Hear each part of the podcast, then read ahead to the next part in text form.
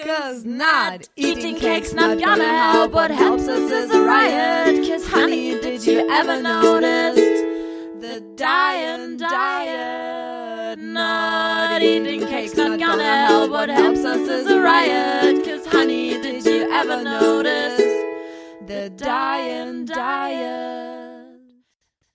Antipöse Stücke, ein Podcast mit Antje Kröger, Katharina Sophie Hautmann und Ulrike Lichtenberg. Seid ihr bereit? Yes, bereit.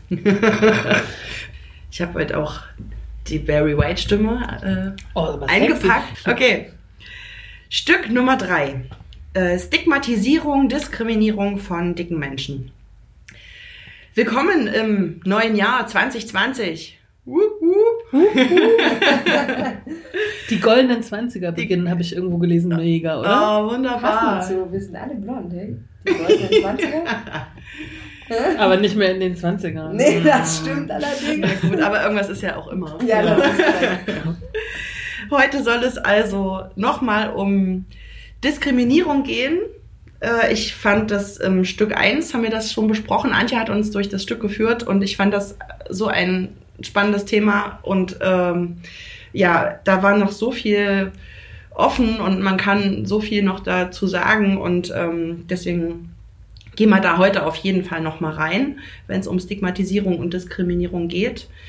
Ähm, ich übergebe kurz an Antje. Genau, ich habe noch einen Nachtrag zu Stück 1, aber weil wir es gerade, bevor wir auf den Aufnahmeknopf besprochen haben, gesagt haben, uns äh, oder an uns gelangte viel Feedback, was den BMI betrifft, richtig? Richtig. So, das wollten wir vielleicht nochmal loswerden. Weil ich habe in meiner Familie äh, um, den, um das Weihnachtsfest herum ganz viel Kritik an dem BMI äh, geerntet. Und ähm, wie ist das bei euch gewesen? Also BMI haben viele gar nicht auf dem Schirm. Das fand ich auch krass. Mich hat meine Mutter auch gefragt, was ist denn der BMI? Also die hat das noch nicht mal gehört. Ah, okay. Ne? Hm.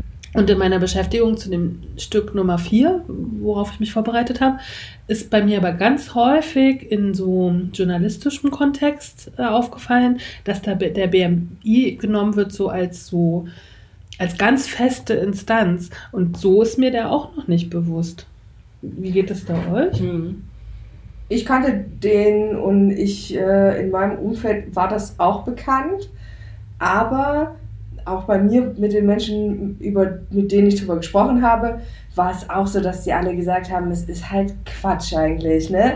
Weil ähm, es viel zu ungenau ist, weil man eben keine Unterscheidung macht, ob Mann oder Frau, ähm, über keine, also es, Sportler oder nicht Sportler? Ja, ist ja zum Beispiel auch, ne? Genau. Mein, mein, mein großer Neffe ist Sportler, der hat gesagt, BMI geht gar nicht. Ja, naja, einfach weil ähm, Muskelmasse und Genau. Gewicht und so ein Kram ja auch eine Rolle spielt und das halt gar nicht mitbedacht wird bei der ganzen Geschichte. Also eigentlich Quatsch. Und bei meiner Recherche, weil im Stück 4 wird es ja um Kunst und Kultur gehen, ist mir, also wollte ich euch noch sagen, habe ich nicht mit aufgenommen, es gibt einen Song über den BMI, ein Schlager. Quatsch. ja, Können wir den verlinken? den verlinken wir in unseren Shownotes. Äh, Ich habe das gleich gekonnt überlesen. Ich habe das Interview mit dieser Schlagersängerin und habe gedacht, hab gedacht, da will ich jetzt nicht reingehen. Aber es gibt tatsächlich einen Song über den BMI. Oh mein Gott. Aber das war nicht der Nachtrag. Ich wollte noch einen Nachtrag zu den Gesetzeslagen der Diskriminierung geben. Wir haben ja über diese Geschichte mit dem BMI und Beamtentum besprochen, ne? Und das Antidiskriminierungsgesetz Berlin. Und ich habe dann tatsächlich heute Nacht noch etwas gefunden aus dem Jahre 2014. Da hatte ein dänischer Tagesvater geklagt. Und zwar hat er seinen Job verloren. Nach irgendwie diverser Zeit.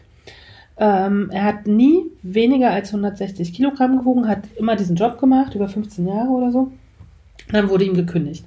Und dann ist er zum Bundes, äh, ans europäische, äh, zum Europäischen Gerichtshof gegangen und hat gesagt, hier, ich werde diskriminiert aufgrund meines äh, Gewichtes. Und tatsächlich hat dieses äh, Gericht, das EuGH, am 18.12.2014 oder wahrscheinlich einen Tag vorher, am 18.12. wurde es berichtet, hat es ein Urteil gefällt. Und zwar, ich lese nochmal vor. Ich weiß, dass es manche von euch äh, genervt hat, dass äh, hier so Gesetze vorgelesen werden, aber ich finde es total wichtig, das vorzulesen, weil das kann ich gar nicht mit meinen eigenen Worten sagen. Der Europäische Gerichtshof gab dem Tagesvater jetzt recht. Laut Urteil kann Fettleibigkeit als Behinderung im Beruf ge gelten. Dies sei der Fall, wenn jemand durch sein Gewicht auf die Dauer körperlich, geistig oder psychisch so stark beeinträchtigt ist, dass, es, dass er nicht gleichberechtigt mit anderen seinen Beruf aus, ausüben kann. Krass. Krass. Ja, aber das können wir gleich dann überleiten zur Stigmatisierung. Ne? Auf jeden Fall, ja. Also ihm ist äh, Recht gegeben Ihm worden. ist Recht gegeben Hat er worden. seinen Job wiedergekriegt? Das wäre interessant. Das weiß ich nicht, weil hier steht, über diesen Fall muss ein dänisches Gericht endgültig entscheiden. Mhm. Also das hat ja jetzt das EuGH ne? Mhm. für Europa sozusagen festgelegt und dann müssen ja die Länder, glaube ich, dann noch. So genau kenne ich mich nicht aus, aber wurde gekündigt au- aufgrund seines Gewichtes. das wurde ja nicht so gesagt. Ihm wurde einfach gekündigt. So habe ich das Mhm. gelesen. Ah, okay. Gar nicht mit der Begründung, äh, du bist zu dick, sondern Er hat irgendwie immer, also hier steht, er hat immer mal versucht, schlank zu werden, leider ohne Erfolg. Er nahm immer wieder zu. Äh, bis ihm die nach 15 Jahren äh, die Gemeinde, in der er gearbeitet hat, gekündigt wurde von der Gemeinde. Aber man hat ihn äh, mit, mit dem, äh, als man den Mann 2010 rauswarf, hieß es, der Bedarf an Kinderbetreuung geht zurück. Also man Mhm. hat nicht eindeutig gesagt, wegen deines Gewichtes. Finde ich aber, ich finde, dann kriegt es halt schon wieder den Twist, dass ähm, wenn, also ich glaube, ich fände cool, dass es so ist, ähm, also wie die entschieden haben, wenn sie ihm ganz explizit wegen seines Gewichts gekündigt hätten. Ähm, so macht es schon wieder so ein bisschen dieses, ähm, ich nehme mein Gewicht als Sündenbock für schlechte Dinge, die mir passieren. Ne? Also was du in der, äh, im letzten Stück auch gesagt hast. Und ähm, ich weiß nicht, also wenn, ich, ich finde, das ist sich so auch ausruhen da draus. Hätte ja, kann ja auch sein, dass er einfach seinen Job nicht mehr gut gemacht hat, ne? Oder andere Sachen waren. Und das dann quasi so als Hintertürchen wiederum zu nutzen, um sich da wieder reinzuschleichen, hm, weiß ich nicht, ob ich das so cool finde. Aber glaubst du, du bist ja Arbeit, also sozusagen als einzige Arbeitnehmerin von uns, ne? Als Angestellte, würde man das bemerken, wenn man gekündigt wird, ob du wegen deines Gewichtes gekündigt wirst oder ob der Bedarf, also hier ist ja der Bedarf ist zurückgegangen, ne? Glaubst du, man kann das nicht einschätzen? Hm, Ich weiß es nicht, ehrlich gesagt. Also, wenn, das wird ja mit Sicherheit thematisiert worden sein, ihm gegenüber, ne? Also in 15 Jahren Arbeitsverhältnis, wenn seine Bestrebungen, dünner zu werden, immer darauf begründet waren, dass sein Arbeitgeber ihm gesagt hat, ähm, sie müssen mal was an ihrem Gewicht machen, so wie das bei dir war, sonst haben sie hier keine Karrierechance oder sonst können wir das eventuell nicht weitermachen. Klar weiß man dann, wenn man gekündigt wird, dass das vorgeschobene Gründe sind, so. Aber das ist ja in dem Fall halt nicht klar, ne? Also ich meine zum Beispiel beim, in, in, meinem, ähm, in, in meinem Job hat mir noch nie jemand gesagt, dass quasi mein Gewicht ein, ein Kriterium ist für die Qualität meiner Arbeit. Aber Kinderbetreuung äh, bedeutet ja schon auch ein bisschen körperliche Belastbarkeit, ne? Verkäuferin beim Bäcker auch. Ja, nee, ja. Ja, ja, Aber- nee, ich, ich weiß schon. Ähm, ich, ich verstehe das schon. Aber ähm, wie gesagt, also ist, ich bin da ein bisschen zwiegespalten einfach. Ich bin auch, ich bin zwiegespalten deswegen, weil wir hier wieder den, diesen pathologischen, diese pathologische Geschichte haben, ne? Da, wir hatten ja bei der ersten Folge, mein, mein, mein Körper ist Privatsache. Mhm. Auf einmal wird es durch so ein Urteil schon wieder pathologisch, ne? Mhm.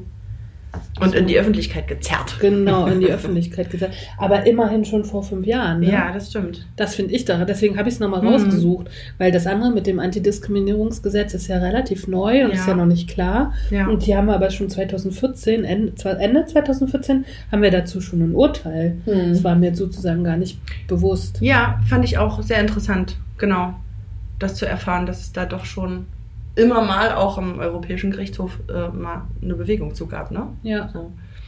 Ja, und nach wie vor sind wir im Thema Diskriminierung und Stigmatisierung. Und ich habe, als ich die, das Stück äh, vorbereitet habe, mich äh, an einem Text langgehangelt, den ich wirklich allen sehr ans Herz legen kann. Äh, ein wissenschaftlicher Text aber äh, sehr schön geschrieben und gut nachzuvollziehen und ähm, es stehen, glaube ich, viele Wahrheiten darin. Und zwar ist das ähm, Fat Studies in Deutschland. Hohes Körpergewicht zwischen Diskriminierung und Anerkennung. Und zwar heißen die Autoren Lotte Rose und Friedrich Schorb. Es ist 2017 im Belz Juventa Verlag erschienen. Ähm, ich habe mich auf einen Text aus dieser äh, Textsammlung, aus diesem Buch ähm, konzentriert, und zwar auf den Text von Friedrich Schorb. Dick ist kein Schimpfwort. Ähm, ich habe so ein paar Infos, die ich ganz essentiell finde, rausgesucht, mir rausgeschrieben, die werde ich euch gleich hier präsentieren. Und äh, es gibt so ein paar Fragen, die mir dazu in den Sinn gekommen sind, die ich dann in dem Moment gern mit euch besprechen würde und eure Meinung zuhören würde.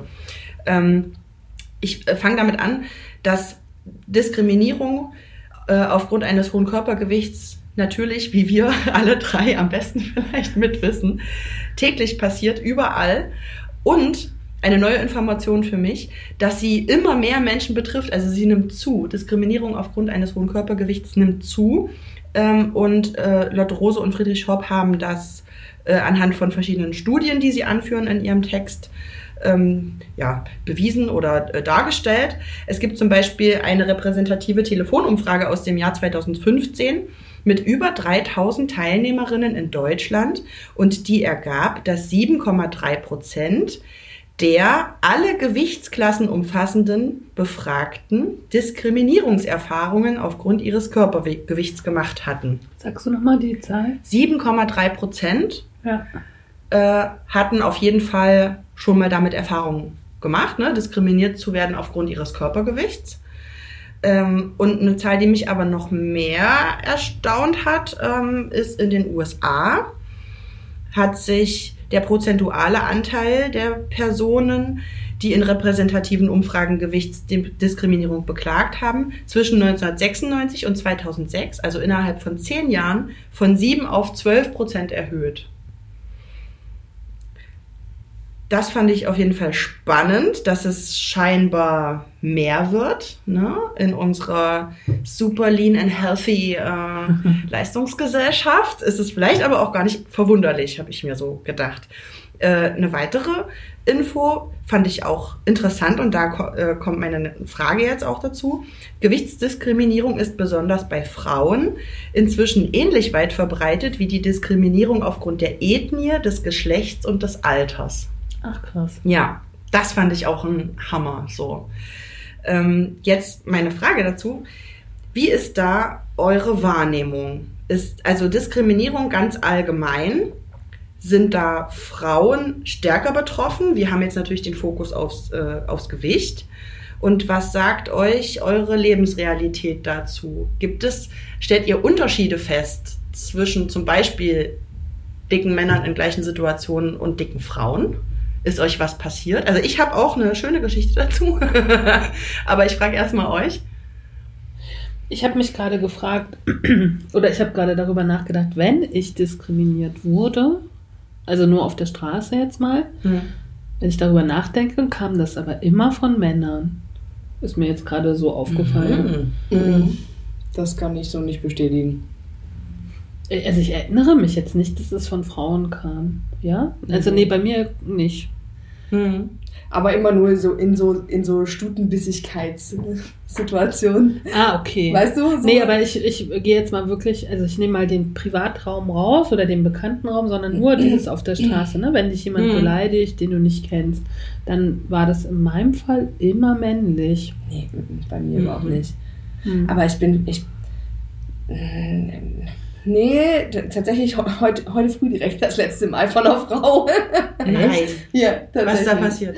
Ne, ich äh, stand halt, also ich äh, bin zur, zur Arbeit gegangen, heute früh um vier, ähm, und ähm, wurde, bin aus dem Auto ausgestiegen und äh, stand vor meiner Ladentür und habe aufgeschlossen und dann kam, also man muss dazu sagen, es ist, war sehr früh morgens, also ich fange um vier an zu arbeiten und da lief eine Frau, also ich weiß nicht, also entweder sie war, also sie hatte, war war nicht ganz bei sich oder sie war betrunken oder wie auch immer, hat auf jeden Fall gespro gesprochen mit der Umgebung, es war aber keiner da außer ihr. Mhm.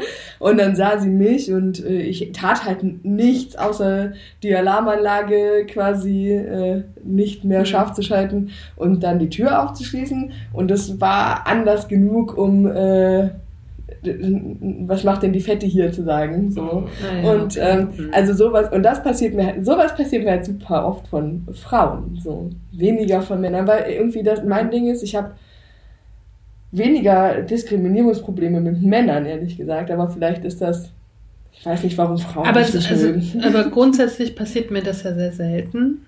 Also in, in meinem ganzen Leben ist mir sozusagen von außen immer sehr selten also es passiert auf jeden Fall, aber nicht so oft wie im Inner Circle, sage ich mal. Hm.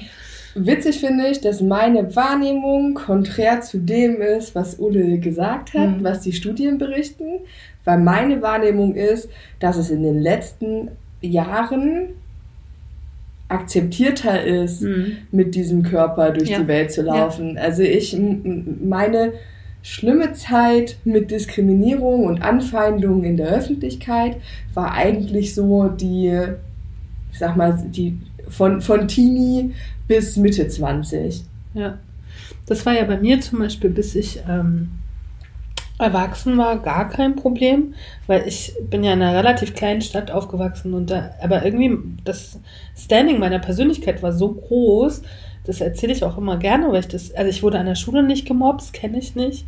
Und ich habe sogar im Sportunterricht, das sind eigentlich die schönsten Geschichten aus meiner Schule, dass wir 2000 Meter laufen mussten und es mir schon in der 12. Klasse sehr schwer gefallen ist.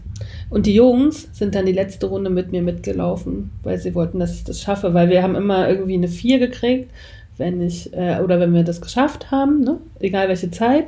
Und dann sind die die letzte Runde mitgelaufen, damit ich das schaffe. Und so war sozusagen mein ganzes äh, Jugendlichenleben. Ne? Also schön. ja, kenne kenn ich. Also deswegen, ich glaube, ich konnte auch nur so, so selbstbewusst werden, weil ich einfach diese Mobbing-Erfahrung als Kind und Jugendliche nicht so hatte. Also wie gesagt, ich habe das ja eher im Inner Circle sehr krass erlebt. Hm. Von ja. Familien und Menschen, die ich geliebt habe. So. Jetzt hast du schon astrein vorgegriffen, oh weil, ich, weil ich da auf jeden Fall auch nochmal drauf kommen wollte, gerade was so Schule äh, und äh, Uni und solche Sachen angeht. Aber das ist eine super schöne Geschichte und vielleicht ähm, kommen wir da gleich nochmal drauf zurück.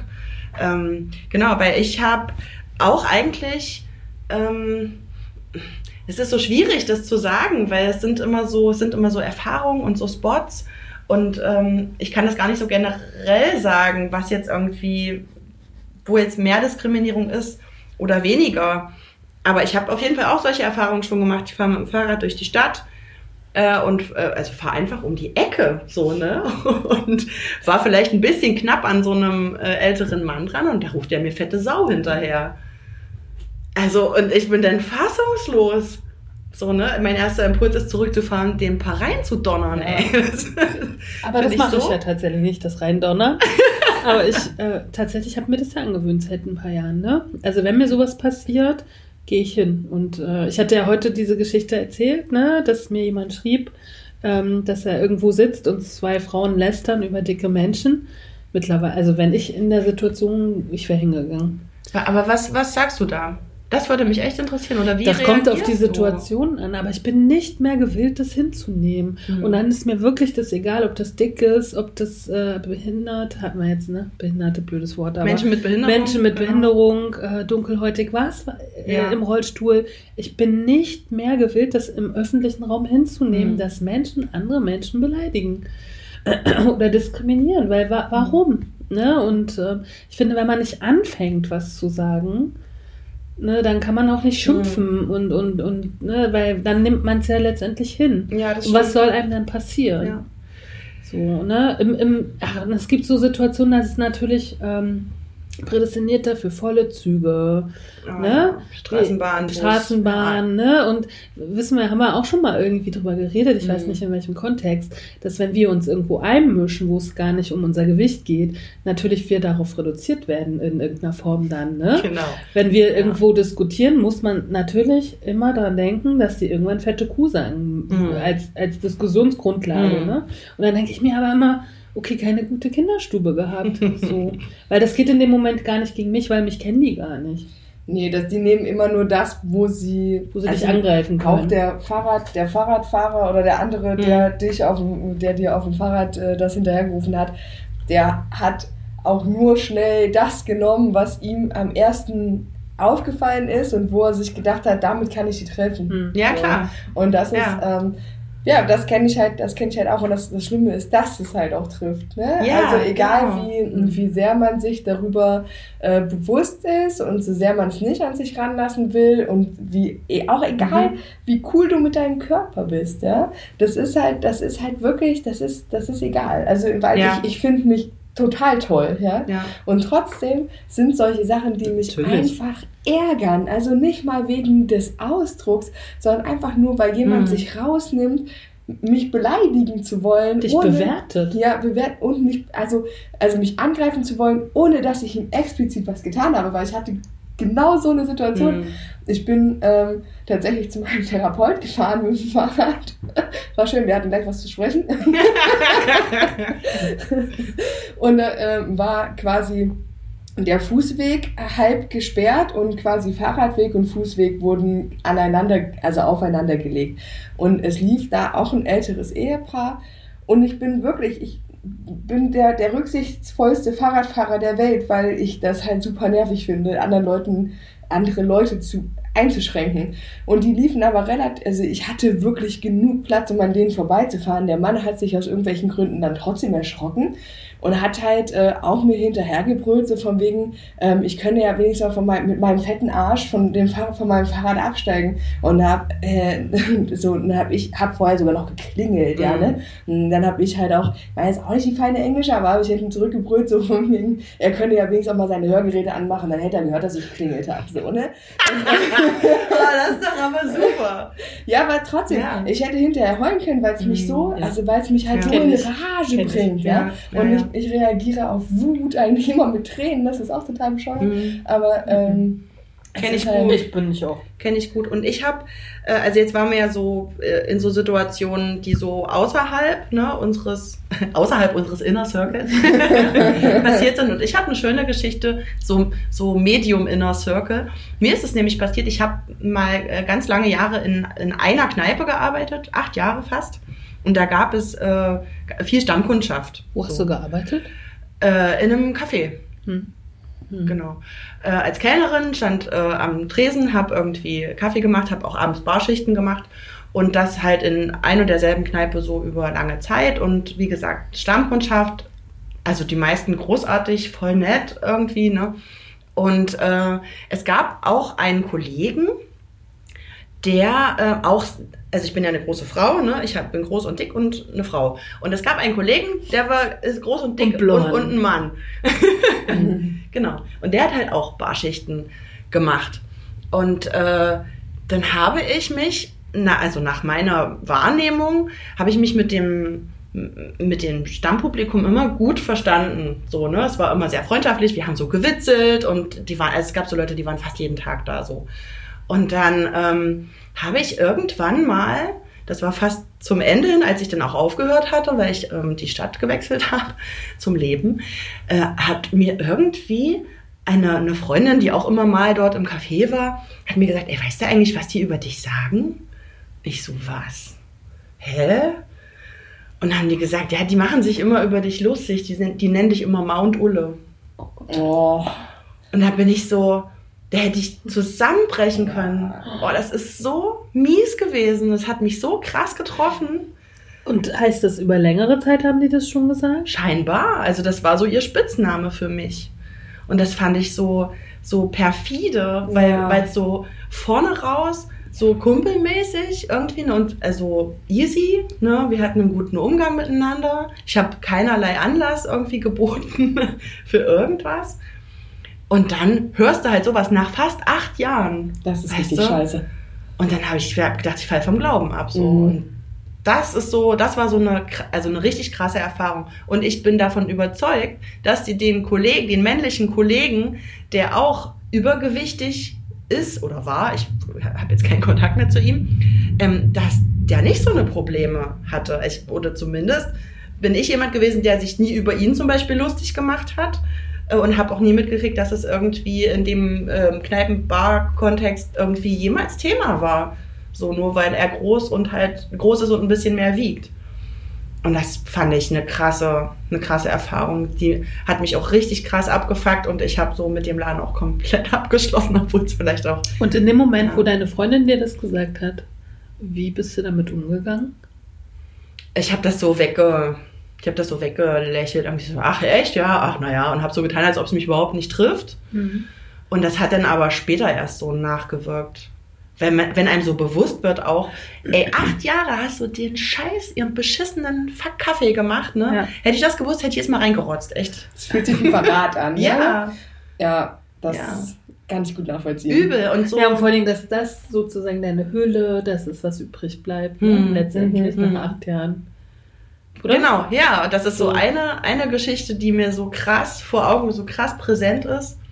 Und wo man, das ist so, vielleicht kann man das so äh, vergleichen mit irgendwie so einer eine Beziehung, die man hat, eine Partnerschaft. Und dann hinterher, wenn man schon getrennt ist, findet man raus, dass der andere einen betrogen hat oder so. Und dann stellt man so alles in Frage, so die Mhm. ganze Beziehung. Und so ging es mir ein bisschen mit dem Laden, weil ich mich da immer super wohl gefühlt habe.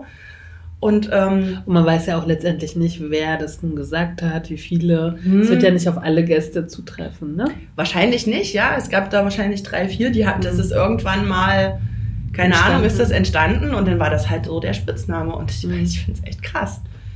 Genau, also so viel zum mittleren oder Medi-Inner Circle und zu Diskriminierungserfahrungen dazu. Das fand ich schon. Und das war auch eine Männergruppe, so, ne? Und eine Freundin oder eine Bekannte ähm, hat mir das irgendwann mal gesteckt, so. Hm. Und ich, und was, mein Gedanke war auch noch dazu, hä krass, seit wann weißt du das denn eigentlich? Das habe Ja. ich nämlich auch gerade gedacht. Ja. Ja. Und, und, und was bewegt dich jetzt dazu, Mhm. mir das jetzt zu sagen? Ja. So, ne?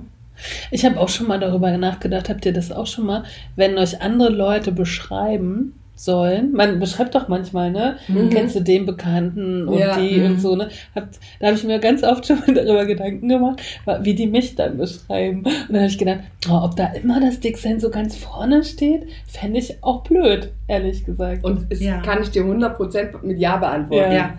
Also, Ja. ähm, ich. Äh, Aber wie schade eigentlich. Ja, super. Hab ich, das ist auch, das ist ja zum Beispiel was, was mich richtig nervt, ja, weil äh, äh, so viele Situationen schon so waren, ne? Ähm, ich, äh, da ging es mal bei der Arbeit, sollte ein ähm, Sonderverkaufsstand eingerichtet werden zu Fasching, wo quasi auf der Straße vorm Laden Pfannkuchen verkloppt werden sollten mit so einer, mit so einem Sonderstand, so, ne?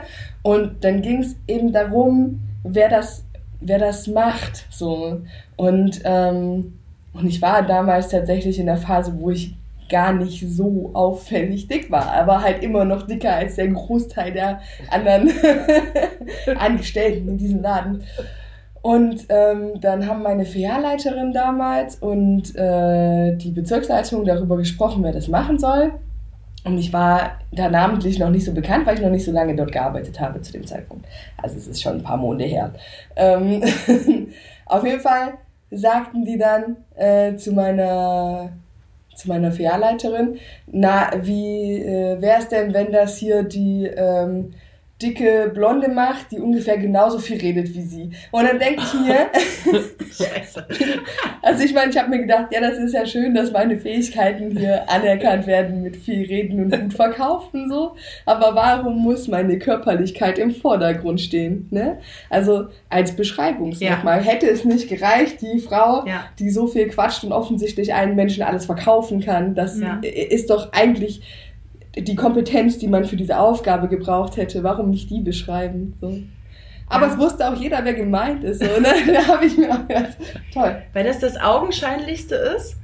Ne? Und das Ja. ist irgendwie, ich versuche auch das zu vermeiden. Aber ich hatte auch arschlange blonde Haare, ja. also das hätte, man, auch sagen können. Ja, klar, Also, genau. die mit dem dicken geflochtenen Zopf zum Ja. Beispiel, ne? Oder alles Ja. hätte man sagen können. Warum das, ne? Na, genau, aber das sind regelmäßige Erfahrungen, die ich auch immer wieder machen musste. Oder wir alle sicherlich, ne? Ich hab mal, ich hatte mal einen One-Night-Stand und, äh, werde am nächsten, und werde am nächsten Morgen wach. Äh, ewig her schon. Werde am nächsten Morgen wach und sehe bei dem Typen auf dem Handy, dass der getextet hat mit einem Freund irgendwie. Und scheinbar hat er ihm geschrieben, dass er eine abgeschleppt hat. Und sehe die, diese Antwort aufpoppen von dem Freund, die kleine oder die fette. Weißt du? Und dann liegst du da und denkst dir, fuck, ich könnte alle umbringen. ja, ist das Ich meine, sowas ist wahrscheinlich in unserer Leben auch passiert, aber ich habe es halt nie mitbekommen. Ja. Ja. Ja, meine, manchmal ist ja auch Glück, dass man viel nicht mitbekommt, Ja. oh, oder? auf jeden Fall. Ja, also ich, Oh ja manchmal Gott. wünsche ich mir, sowas nicht mitzukriegen. Das Verrückte ist, Oh Gott, das ist es ja. passieren Ja. so Ja. regelmäßig solche Ja, Sachen. auf jeden Fall. Und man, aber dadurch, dass es so, ein, so was Alltägliches mittlerweile ist, nimmt man es ja auch gar nicht mehr so wahr. Und das ne? dann natürlich auch in verschiedenen Kontexten passiert. Ja. ne? Ja. Also bei uns ist natürlich dieser Gewichtskontext, aber Mhm. es ist ja auch so ganz viel Diskriminierung unterwegs, ne, auf den verschiedensten Ebenen. Ja, ne? ja, auf jeden Fall. Und äh, deswegen sage ich ja, ich fi- empfinde es so wichtig im öffentlichen Raum, also im privaten müssen wir gar nicht drüber sprechen, ne, da sowieso, aber auch im öffentlichen Raum muss man was sagen. Ne, weil ansonsten geht das immer weiter und diese Menschen, die das auch sind, Hm. Ne, ich denke mir mal so, ich bin, ich bin ganz anders erzogen. Also ich Mhm. habe das Gefühl, ich habe eine gute Kinderstube. Ich meine, uns gefällt bestimmt, oder mir gefällt auch nicht alles auf dieser Welt, aber mir würde im Traum nicht einfallen, jemanden zu diskriminieren. Warum? Ja. Dann sage ich halt nichts oder lass den halt irgendwie sein oder spreche nicht mit. Beziehungsweise haben wir ein Bewusstsein dafür, was Diskriminierung ist. Ne? Ich glaube, das ist häufig das Problem, Mhm. gerade in solchen äh, Kontexten. Ich hatte mal einen Kunden, ich habe mich, ich hab mich tagelang drüber aufgeregt, ja, weil es mich so verletzt hat. Und das war ein Stammkunde, der kam fast jeden Tag. Der kommt im Winter bei minus 6 Grad draußen zu mir in den Laden und lässt die Türsperrangel weit aufstehen. Ich stehe im T-Shirt hinter Mhm. meiner Theke und bitte ihn ganz höflich, die Tür zu schließen, weil es kalt von draußen reinkam. Und dann sagt er zu mir, ja, ja, mach das, wenn er wieder geht. Da habe ich ihn nochmal ganz höflich gebeten, es doch bitte jetzt zu tun, weil er in dicker Winterjacke dasteht, ich nur in T-Shirt und ich friere. Und er sagt eiskalt zu mir, du hast so viel Babyspeck, du kannst doch gar nicht frieren. Und mir, mir ist hardcore das Gesicht eingeschlafen. Ich dachte so, was? Aber das ist ja auch so ein Trugschluss, ne? Ja, Wenn genau. wir uns drei jetzt mal nehmen mit viel Körperfett, ihr, du frierst total schnell, bei dir weiß ich nicht so genau. Geht, aber wenn ich, also ich Genau, friere halt wie jeder andere Mensch. Und genau, So. bei mir ist es auch so, ne? Mhm. Ich bin, kann natürlich den Winter auch gut ertragen, aber es gibt auch Momente, wo ich echt mega friere. Ja. Und wenn mir dann jemand mit Babyspeck kommt, Und ich finde, Kann ich dem also, klatschen? genau, Ja. und, und ich glaube, also ich habe mich da, ich habe mich wirklich so darüber geärgert. Ich habe den, äh, ich, ich habe gesagt, es war das letzte Mal, dass ich dich bedient habe. Und ich habe es auch durchgezogen. Bis ich da gekündigt Sehr habe, habe ich den nicht Sehr wieder gut. bedient. Ast rein. Ähm, und Mhm. es, gut. ah, ja, aber ich, ich, ich bin mir im Nachhinein, ich habe ihn dann noch, ich habe ihn noch gefragt, ich so, was, ich habe ihm die Chance gegeben, sich zu Mhm. verbessern. Ich habe gefragt, was hast du gesagt? Er hat es dann sogar noch Ja. wiederholt. Und ich glaube aber, dass da einfach das Bewusstsein häufig dafür fehlt, wo der Moment ist, wo es halt noch witzig ist und wo der Moment ist, wo man äh, jemanden ernsthaft verletzt. So, ich glaube, das und das Bewusstsein haben wir, weil wir wissen, wie es ist, wenn man auf der anderen Seite steht. Aber nicht, anfühlt, aber, aber für mich ist das auch selbst, wenn, also mich trifft gar nicht so krass viel. Also wie, mich hat immer mehr im Inner Circle alles getroffen als im anderen, im, im Außenbereich. Aber ich finde alleine, ich, mir fällt, warum soll ich das machen?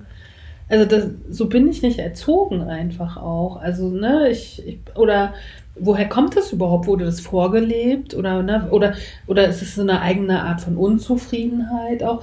Du, du sprichst ja jetzt von Sachen, okay, da ist Humor versus, ich weiß es vielleicht nicht besser, aber manches ist ja auch richtig so gesetzt Mhm. als Beleidigung, Mhm. ne? Ja. Da gibt es keine Ausreden mehr. Ja. Ne? Und ich finde, ich habe den Stigmatisierungstext ja auch schon vor ein paar Mhm. Monaten gelesen. Ich habe ja dazu auch eine Fotoserie gemacht. Wenn wir nicht was dazu sagen, kann ja nur Stigmatisierung passieren. Mhm. Ne? wenn, wenn Stigmatisierung wird es nicht mehr geben, wenn jeder, den das betrifft, den Mund aufmachen würde. Weil dann würden, das würde ja verpuffen, wie an so einer Wand. Aber die duken sich ja alle, die Leute. Und Ja, die, klar. Ne? Und ich hab's nicht gehört.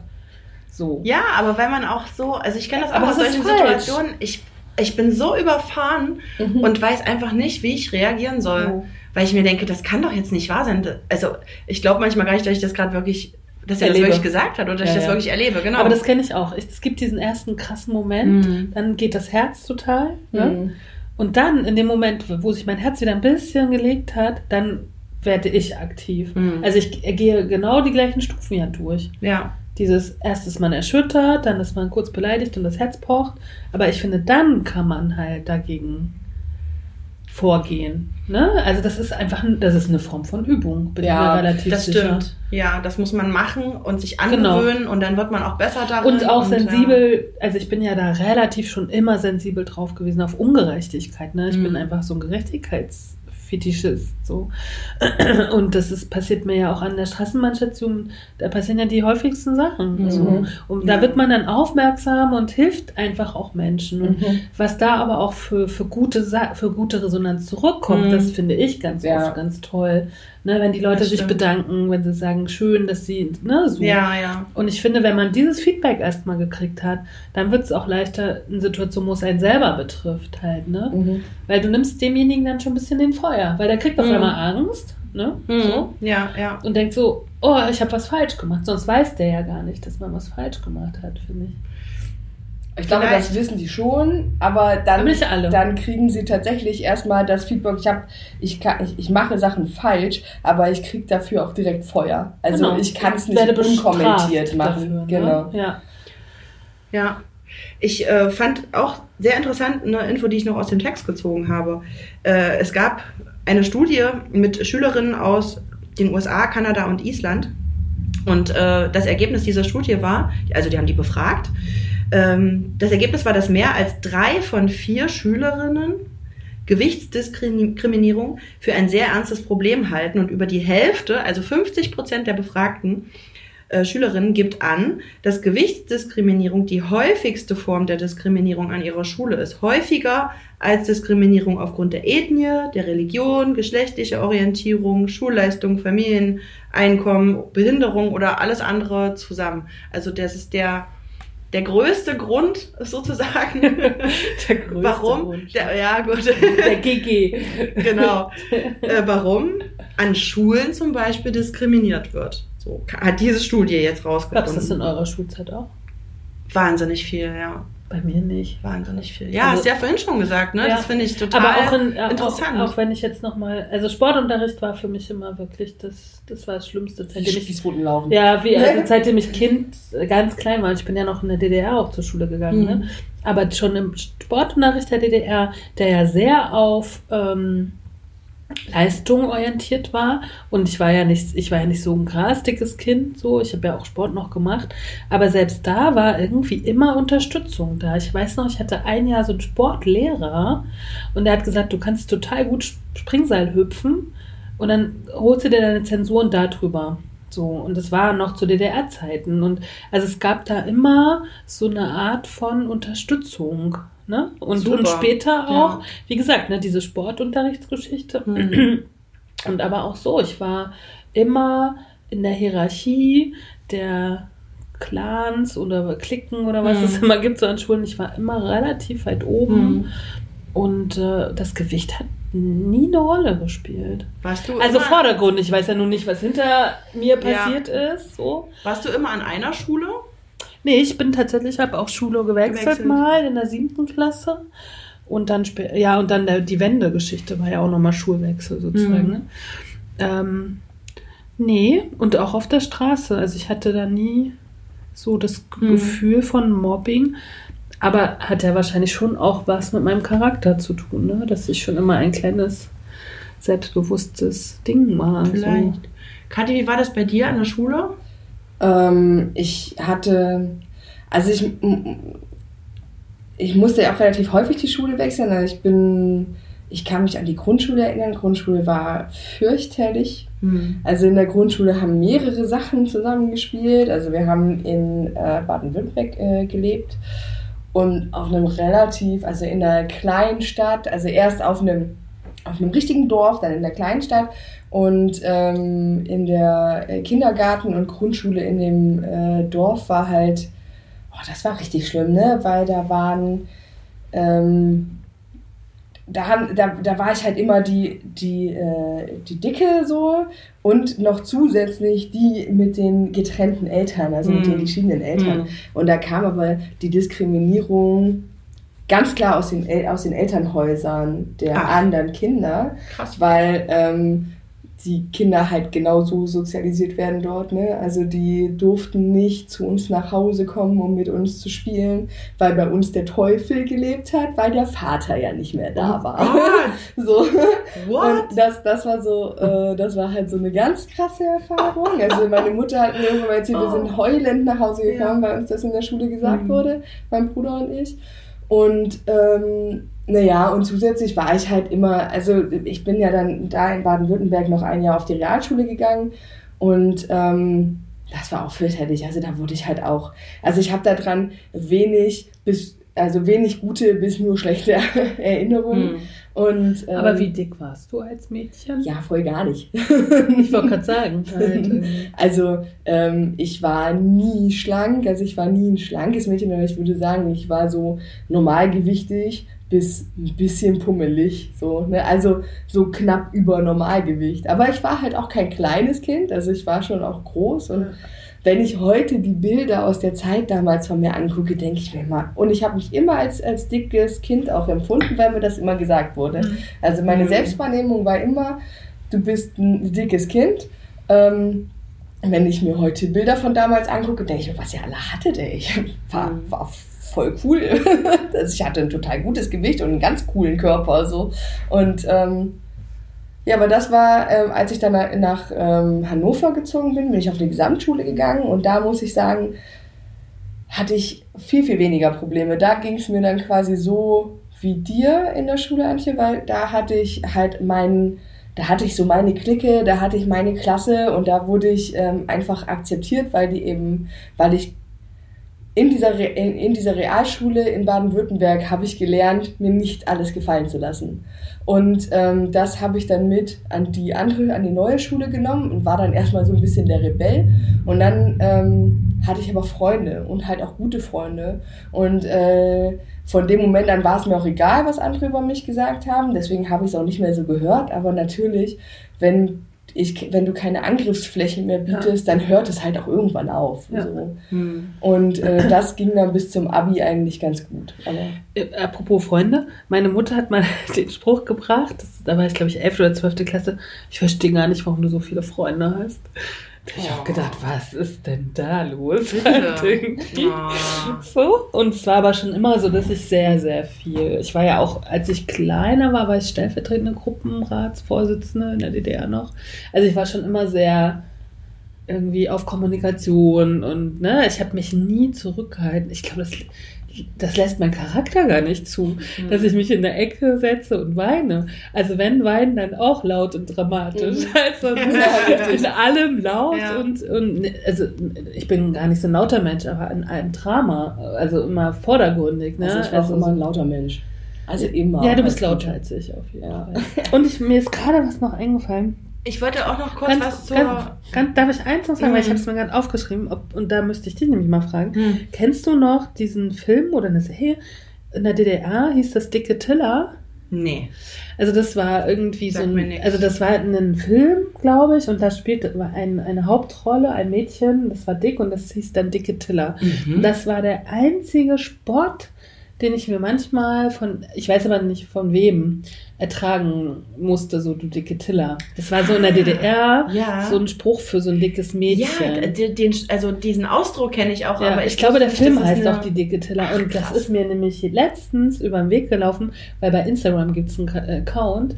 Da gibt's ja ganz viele diese Magen-Bypass-Accounts, Ja, Leute, ja. die abnehmen. Lustigerweise, die habe ich noch schon mal gesagt, ne, die Accounts hören immer auf, wenn die Leute, glaube ich, aufhören abzunehmen. so, dann wird Ja. nicht mehr hochgeladen. Und da gibt's einen Account, der heißt die dicke Tilla. Und dann denke ich mir, warum benennt man sich so, wo Hm. so viele mit verspottet Hm. wurden, ne? So. Und ich, aber du bist halt ein bisschen jünger als ich, ne? aber ich die dicke das Tilla. nicht mehr so wahrgenommen. Aber wie gesagt, ich kenne den Ausspruch oder Mhm. also dicke Tiller sagt mir auf jeden Fall was, aber eben nicht im Kontext von einer Serie oder von einem Film. Hm. Ja. Äh, zu meiner Schulzeit wollte ich auch noch mal kurz sagen, mir geht's eigentlich so ein bisschen wie Kati, nur dass es nicht besser wurde. Und das, das finde ich schon krass, dass unsere Erfahrungen so unterschiedlich sind. Ne? Also ich kann mich auch, ich habe sehr, sehr oft die Schule gewechselt, weil wir viel umgezogen sind und meine Eltern sich dann auch noch getrennt haben. Ich glaube, ich war auf sechs verschiedenen Schulen. Ähm, und an die äh, Grundschulzeit kann ich mich fast gar nicht erinnern. Aber da, durch meine Körpergröße war ich immer, ich war ja immer die Größte in der Klasse. Ich war größer als die Jungs, so, ich war immer die Größte, ne? Ich hatte immer den Fokus. Und das war natürlich immer schon Anlass für Spott, also unter den Mitschülern. Also bin ich damit sozusagen schon aufgewachsen, obwohl ich kein dickes Kind war. Äh, also wurde sich immer schon lustig gemacht darüber, dass ich so groß bin. Ähm, und Wie dann haben die dich dann genannt?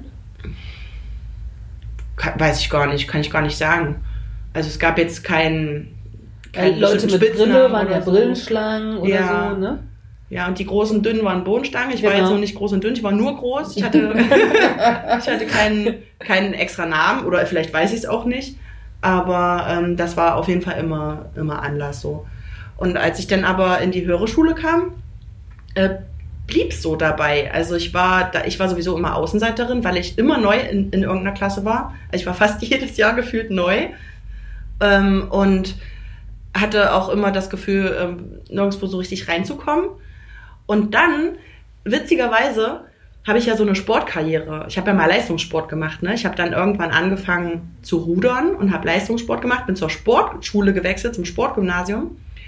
Und da wurde ich weiter gedisst, weil nämlich die Rudermädels ja alle riesig und breit sind und mega Muskeln hatten. Also ich war sozusagen war schlank, austrainiert und hatte super Leistung im Leistungssport, wurde aber in der Schule weiter gedisst, weil ich natürlich eine Ruderin war und keine kleine zarte Turnerin. Also es war bis zum Ende der Schulzeit ging es immer so negativ gegen meinen Körper. So, Okay. das ist Aber mir jetzt gerade noch mal so bewusst bewo- geworden, als ihr so über eure Erfahrungen gesprochen Aber habt. was warst du für ein Mädchen? Warst du schüchtern oder warst du selbstbewusst? Warst du lau leise, laut? Ich glaube, ich war eher schüchtern als Kind äh, und war eher zurückhaltend, immer erstmal so gucken, so. Aber wenn ich dann in, in einer Gruppe vielleicht war, war ich auch so tonangebend so und habe auch schon, war schon am Start und auch immer mal lauter, aber äh, würde ich jetzt so einschätzen, kann ich gar nicht so richtig sagen. Aber als Kind war ich sehr schüchtern, hatte vor allem Angst. Ich wollte keine neuen Leute irgendwie und es war mir alles nichts. Ich wollte erstmal so, so zurückhalten. Ich war halt nie schüchtern, ne? Hm. Ich habe auch immer die, die ganzen Spielgruppen angeführt und was man alles so hatte, halt irgendwie, ne? So. Ich war Ich war immer, kleine ja. Anführerin. Ja. So. naja, ähm, Das macht schon was aus, ne? Bei Ja. mir ist es, ist es so ein Zwischending. Ich war halt ähm, in unbekannten Kontext, war ich super schüchtern. Ähm, aber sobald ich mich wohlgefühlt habe und angenommen gefühlt habe und die Sache einschätzen konnte, in der ich mich da bewegt habe, äh, hatte ich immer die große Fresse. Also Sehr schön. ja, es ist tatsächlich so. Und Mhm. deswegen, und ich glaube, und ich glaube, das ist der Punkt, ähm, dass du so, dass du halt nie so einen so einen Kontext hattest, der stabil war. Hm, Bei mir wurde vielleicht. es besser, als ich dann auf einer Schule war, auf der ich auch blieb bis zum Ende meiner Schulkarriere. Hm. Und weil das hat wieder was mit dem Fokus, also mit dem Fokussieren zu tun. Ähm, als erstes nehmen dich die Menschen über deine Äußerlichkeit wahr. Und wenn du dann äh, quasi angekommen bist und sie dich kennengelernt haben, wird das Äußere irrelevanter und äh, der Ja. Fokus liegt auf dem, was du tust, also zumindest in so einem engeren Umfeld. Ja, Das ist ja auch schön anschließend an die letzte, ans letzte Stück.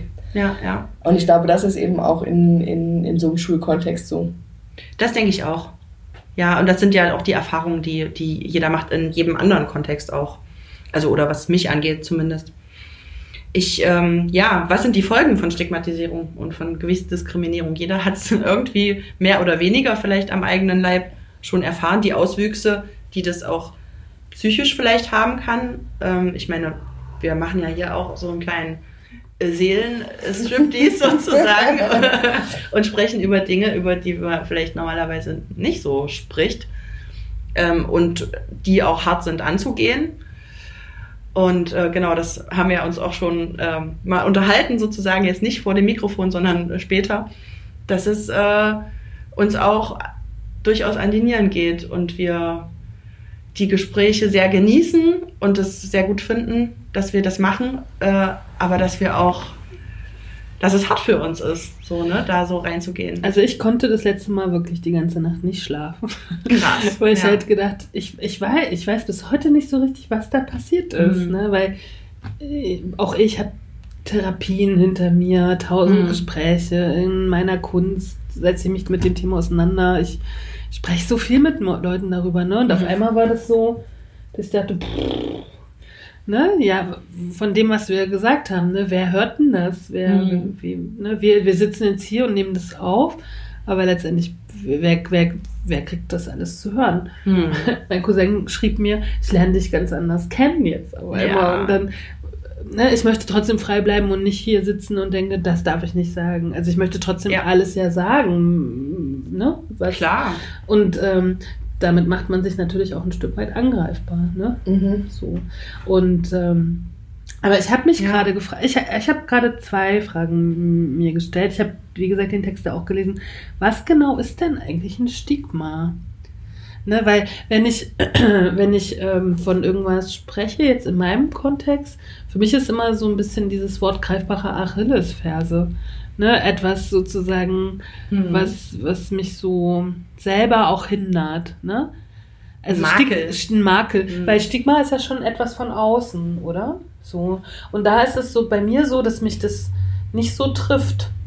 Oft, wenn das von außen kommt. Aber das ist auch nur, weil du selbstständig bist. Also ich muss dir ganz ehrlich sagen, ich habe halt immer die Erfahrung gemacht, ich bin echt gut in meinem Job und ich war auch in ganz vielen anderen Momenten in meinem Leben für manche Sachen wirklich gut geeignet. Aber wenn du mit so einer Körperlichkeit daherkommst, wie wir sie haben, brauchst du immer länger, um den Leuten zu beweisen, dass du es wirklich kannst. Aber Katja, das stimmt für mich so nicht. Ja, aber ich habe zehn Jahre bei der Zeitung oder ich habe viele Jahre bei der Zeitung gearbeitet. Da hat mein, also ne, für, für, also in meiner Lokalzeitung und da bin ich mit 21 hingekommen. Da hat mein Gewicht überhaupt keine Rolle gespielt. Der Chefredakteur war auch dick, vielleicht lag es daran, ich weiß es nicht. Hm. Aber ähm, dann habe ich, ich habe, ich weiß noch ganz genau, ich war einmal arbeitslos kurz und dann habe ich mich in einem, Ver also dann musste ich mich vom Arbeitsamt in einem Verlag bewerben. Und da habe ich gedacht, oh, pff, eigentlich will ich noch gar nicht arbeiten, ich wollte doch jetzt ein bisschen frei machen. So. Mhm. Da habe ich gedacht, die nehme ich eh nicht, weil ich dick bin. Ende vom Lied war, die wollten mich sofort nehmen. Und ich dachte so, was ist, also mir ist das in meinem ganzen beruflichen Leben, außer die Geschichte, die ich beim letzten Stück erzählt habe, wo, wo ich aber auch ja dort schon gearbeitet habe, Mhm. ne? Und wo das aber, glaube ich, bis heute, glaube ich, dass das ein persönliches Ding war. Ne, dass das sein ästhetisches Empfinden gestört hat, zum Beispiel, weil der war auch so Sportler und so. Ja, aber ist ja, ist ja egal. Ist egal, aber trotzdem ist mir das in meinem beruflichen Leben nie passiert und ich habe ja bis 36, ne? Ich habe von 20 bis 36 gearbeitet, mit 16 Jahre.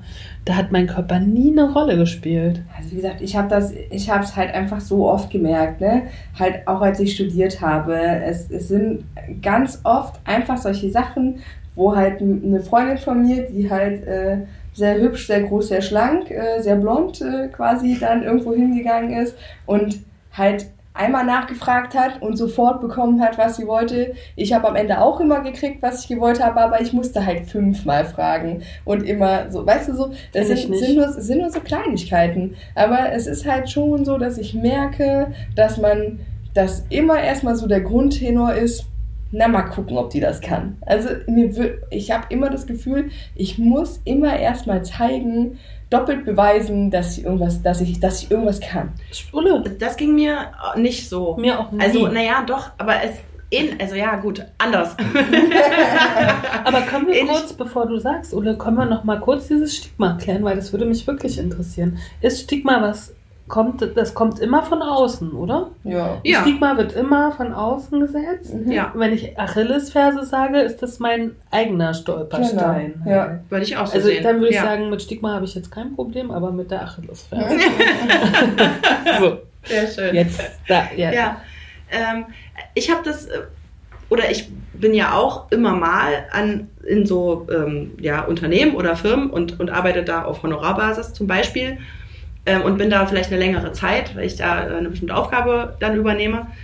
Ähm, ich war auch schon angestellt und da habe ich die Erfahrung gemacht, dass, dass sich das nie auf meine Arbeit ausgewirkt hat. Also es wurde nie meine, meine Arbeitskraft angezweifelt, aber es wurde trotzdem, ähm, wurde trotzdem sich über meinen Körper geäußert. So immer mal. Vor allem von, von der Chefetage. So. Wie öffentlich. Ähm, naja, da- das geht so wieder in die Richtung, äh, ah, ich will jetzt mal lustig sein, bin's aber nicht, weil ich es nicht blicke. So irgendwie, keine Ahnung, es gab so eine Situation, aber das war nicht so krass. Da komme ich, äh, da steht meine Chefin irgendwie in so einem äh, Eingang, irgendwie in so einem Rahmen von so einer Tür und ich äh, trete und sieht mich nicht. Ich trete so, sie steht mit dem Rücken zu mir. Ich trete so hinter sie, weil ich gerade komme und anfangen will. Und dann äh, zuckt die so zusammen, guckt so über die Schulter hinter sich und sagt, ach hier, na hier, da, da ist wieder der Riesenschatten oder irgendwie sowas. So, ne? Wo ich dann dachte, hä? Ja. Also, die hat einfach auch keinen Anstand gehabt, diese Frau. Mhm. Absolut nicht. Das äh, kam jetzt auch nicht permanent vor, aber halt ab und zu. Das sind so die Erfahrungen, die ich im Job mit körperlicher Diskriminierung gemacht habe. Mhm. Aber es hat sich eigentlich nie auf meine Arbeitsweise oder me- meine Arbeit wurde nie in Frage gestellt. Weil ich werde ja wieder angefragt für, für Dinge. Wenn äh, ich, die ich da wenn, mache wenn und ich so. sie gemacht, es war ja auch Mhm. nie, nachdem ich gearbeitet habe. Also wenn ich gearbeitet habe, haben immer alle sehr erstaunt darüber, äh, waren immer sehr erstaunt darüber, mit welcher Disziplin und so ich halt arbeite. Ne? Ähm, Aber eben, es, es gibt halt nicht diese Vorschusslorbeeren. Also ich Mhm. musste mich halt immer erstmal beweisen. Mhm. So. Ja, Die, also ich habe oft Vorschusslorbeeren bekommen, tatsächlich. Also heute kriege ich die auch häufiger. Das ist Ja. alles, ich sag, meine, meine, meine Struggle-Zeit war zwischen 20 und 30. Ne? Aber selbst als ich noch gestruggelt habe, war das irgendwie immer eher mein Problem, lustigerweise. Das habe ich ja letztes Mal schon erzählt, ne? dass es außen gar nicht so als Ja. Problem wahrgenommen wurde. Und ich habe ja, ich habe ja, das erzähle ich auch so häufig in meinen Workshops, weil ich das sehr krass finde, wie durch welche Praktikas manche Leute gehen. Ich habe in meinem ganzen Leben nicht ein unbezahltes Praktikum gemacht, weil wenn ich irgendwo hingegangen bin, habe ich gesagt, ich möchte Geld dafür haben. Schon während des Studiums. Und ich habe nie unbezahlt Praktikum gemacht. Nicht mal einen Tag, nicht mal eine Woche. Ne? Also ich war mir meiner selbst, was ich kann, immer so bewusst, dass ich das auch geäußert habe. Und einmal habe ich mich bei Sat 1 hier vorgestellt, da war ich 20 oder 21. Und da hat mir der Chef aber gleich suggeriert, irgendwie, mein Körper geht gar nicht. Und da habe ich gesagt, naja, ich merke schon, dass das hier zwischen uns nicht funktioniert, und bin ich rausgegangen. Mhm. Habe auch nie wieder was von ihm gehört. Ja, so, ne? Also da war das sehr offensichtlich, aber ich habe das halt auch gemerkt. So. Und dann war das halt gegessen. ja. Aber ansonsten, ich kenne das nicht, was du so sagst tatsächlich. Sei froh. Ich bin da auch sehr froh Ja. drum. Ähm, vielleicht können wir jetzt in dem Moment, es fällt mir gerade einmal darauf hinweisen, äh, ihr könnt uns gern schreiben Ja. und äh, uns Hinweise geben, auch vielleicht uns eure Geschichten mitteilen, wenn ihr Mitteilungsbedarf habt. Schreibt uns gern eine E-Mail an ahoy.antipösestücke.de. Ähm, nur mal so als Hinweis, äh, genau, vielleicht ähm, Sharing is Caring. Wir würden uns freuen, auch von euch, ähm, ja, Dinge ja, zu oder lesen. auch einfach eure Geschichte da lassen und wir lesen sie dann vor. Also es Genau. ist ja, wir haben jetzt hier drei verschiedene Geschichten, Ja. aber vielleicht habt ihr auch noch Geschichten. Oder wer ein Thema hat, was ihn sehr beschäftigt, was er gerne von uns mal besprochen haben möchte, darf das auch gerne schreiben. Sehr Genau. gerne. Sch- Schickt Kritik, äh, Lobhudelei vor allem und Themenvorschläge sehr, sehr gerne. Ähm, ich möchte abschließend zu dem Thema Diskriminierung, wir könnten Stunden weiterreden und wir haben jetzt ganz viel über so im Jobkontext gesprochen.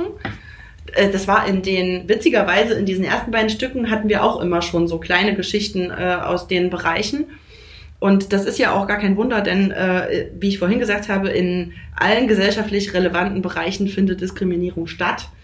Und äh, einer, be, äh, einer interessiert mich jetzt nochmal so abschließend.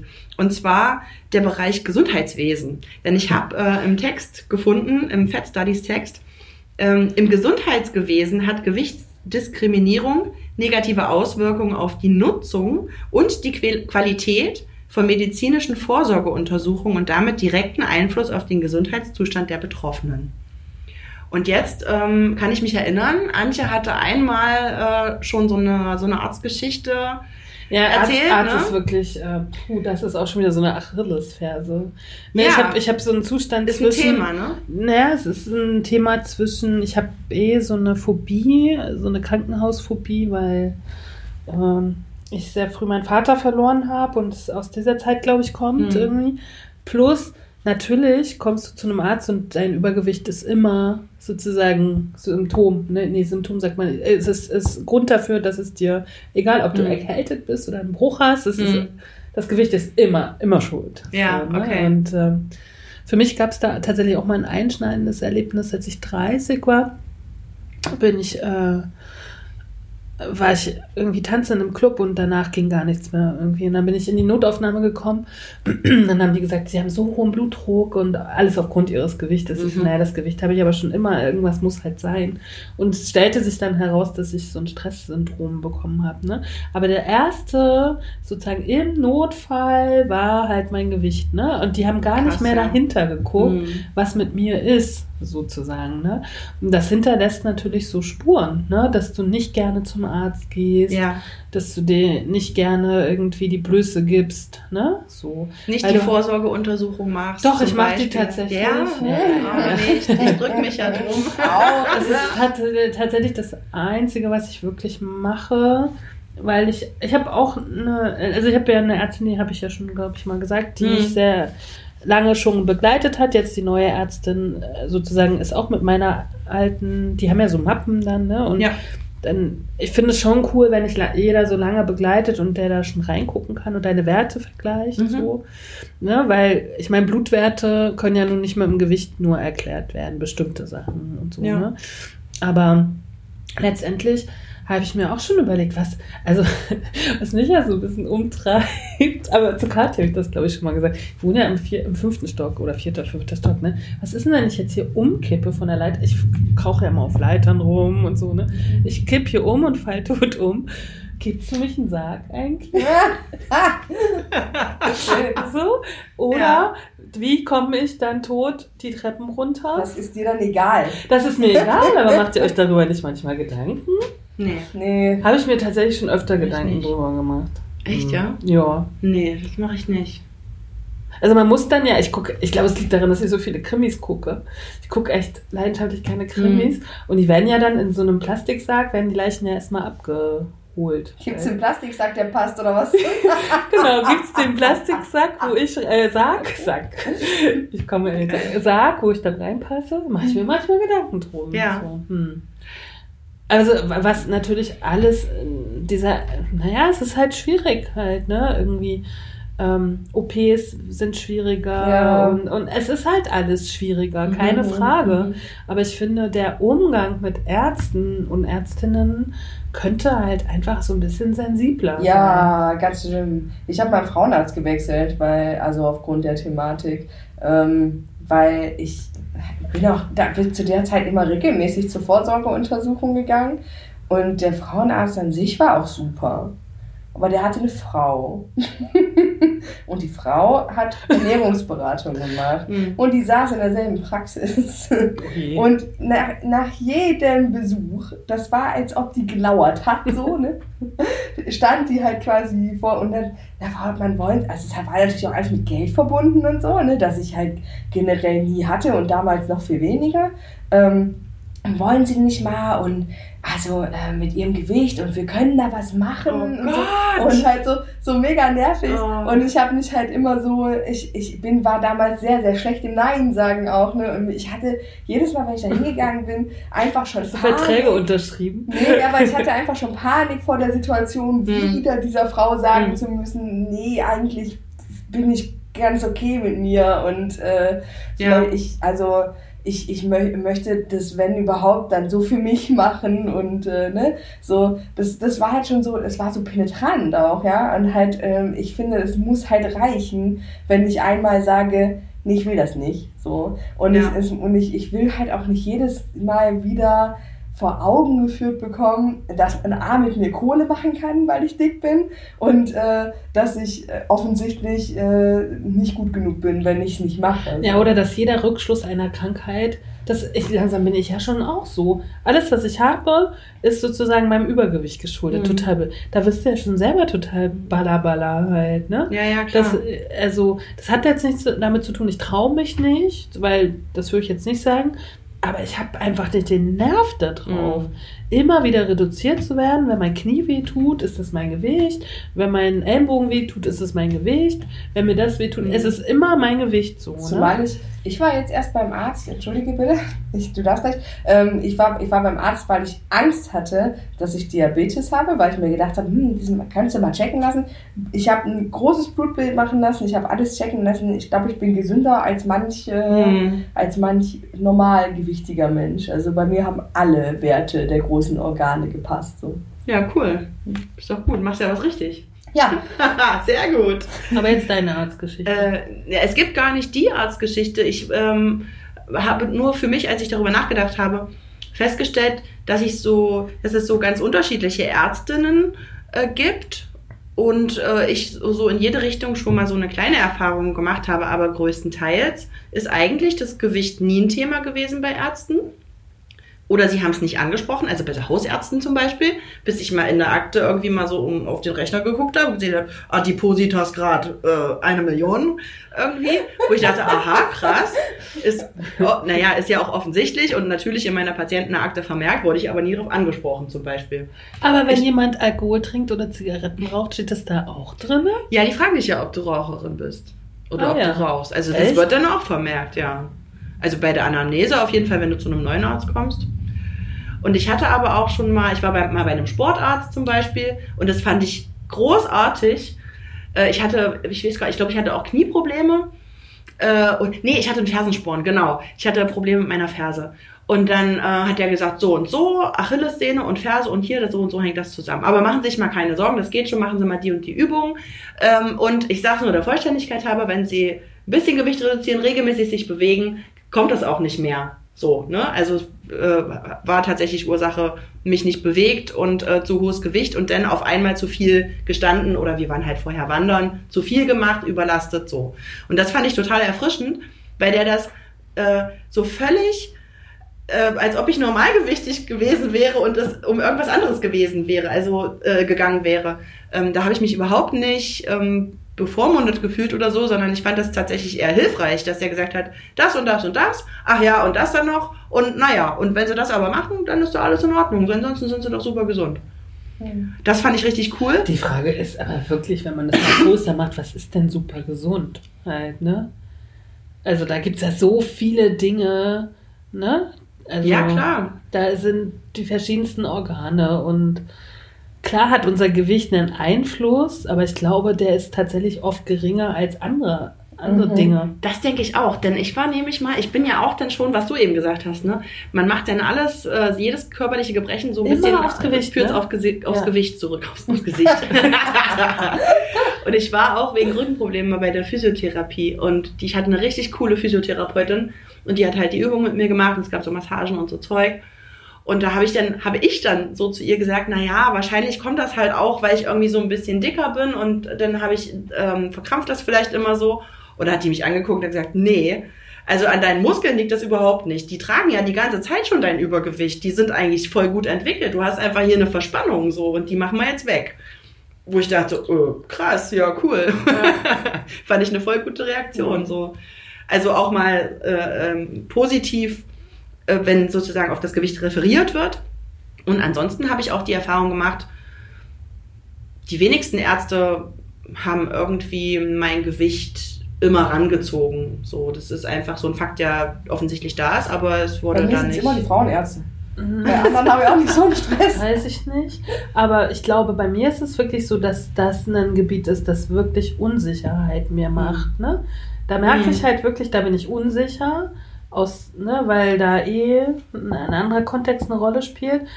Und da, da bewege ich mich unsicher in diesem Ärztekontext. Mhm. Und schon kommt auf mich ganz viel zurück. Naja. Ne? Und Ja. bei den anderen Sachen bin ich mir ja relativ sicher und da passiert mir ja gar nicht so viel. Mhm. Ne? Und deswegen, Krass, ja. ja. aber da merkt man halt wieder, ne, diese, haben wir wieder dieses Hartmut-Rosa-Resonanz-Ding. Ne, da ist ein Gebiet, da bin ich total unsicher und deswegen passiert mir das halt auch. Wahrscheinlich, ja. Genau. Dann äh, würde ich sagen, schließen wir das doch jetzt mit den Ärzten mal ab.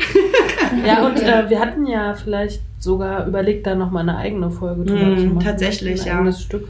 Ein eigenes Stück nochmal, äh, ja, zu Ärzten. Wir wollen auch ein eigenes Stück machen zu Diskriminierung in intimen Beziehungen oder in Partnerschaften. Finde ich auch ganz wichtig. Es sind alles Sachen, die wir immer mal, wenn wir so im Gespräch sind, so ankratzen. Aber ich fände es auch gut, wenn wir tatsächlich uns in einer Folge oder in einem Stück mal gezielt drauf konzentrieren. Ja. Äh, Über und die Ärztegeschichten, vielleicht können wir auch einen Arzt oder eine Ärztin dazu einladen. Oh, das ist eine gute Idee. Ja. Inwieweit sie gezwungen sind, Menschen darauf aufmerksam zu machen. Vielleicht haben sie ja tatsächlich, so wie ich meinen Kunden seit dem 01.01.2020 immer einen Kassenbon mitgeben muss. Äh, vielleicht müssen die jedem dicken Menschen den Advice mitgeben, du musst abnehmen, weil sie das, ne? Den Zeigefinger. Ja, ja, Ja. man weiß es nicht. Aber was wir noch sagen wollten, ähm, wir haben eine wunderschöne Website, auf der man unter anderem auch unseren Podcast hören kann. Jede aktuelle Folge, aber auch jede, die äh, nicht mehr, also die davor erschienen ist. Ähm, da kann man auch äh, kommentieren. Und ja, äh, Antje, sag Ihr könnt uns auf den verschiedensten, ach so, äh, unsere Adresse ist äh, https slash slash, ihr wisst ja, antipösestücke.de. Alles zusammengeschrieben. Wir verlinken das auch nochmal. Genau, wir verlinken das. Und was halt schön wäre, wenn ihr äh, uns irgendwie bewertet. Auf diesen verschiedensten Portalen kann man ja so Bewertungen da lassen. Wenn ihr zu faul seid zum Schreiben, könnt ihr uns auch einfach irgendwie so eine Sternebewertung geben. Fünf halt, ne? Ist klar. Fünf. Ja. Was sonst? Nur fünf zählen. Nein, ihr dürft da sehr frei sein. Ähm, genau, erzählt weiter, dass es uns gibt. Ihr findet uns auch auf Facebook und auf Instagram. Und äh, jetzt haben wir ganz viel Werbung für uns gemacht. Jetzt machen wir Schluss. wir, äh, genau, in dem nächsten Stück wird es um Kunst und Kultur gehen. Stück Nummer vier. Vielen Dank. Schaltet wieder ein. Ja. Wir hören uns in der nächsten Woche. Bei den antipösen Stücken mit Ulrike Lichtenberg. Katharina Sophie Hautmann. und Antje Kröger. Tschüss. Tschüss. Cause not eating cake's not gonna help. What helps us is a riot. Cause honey, did you ever notice the dying diet? Not eating cake's not gonna help. What helps us is a riot. Cause honey, did you ever notice the dying diet?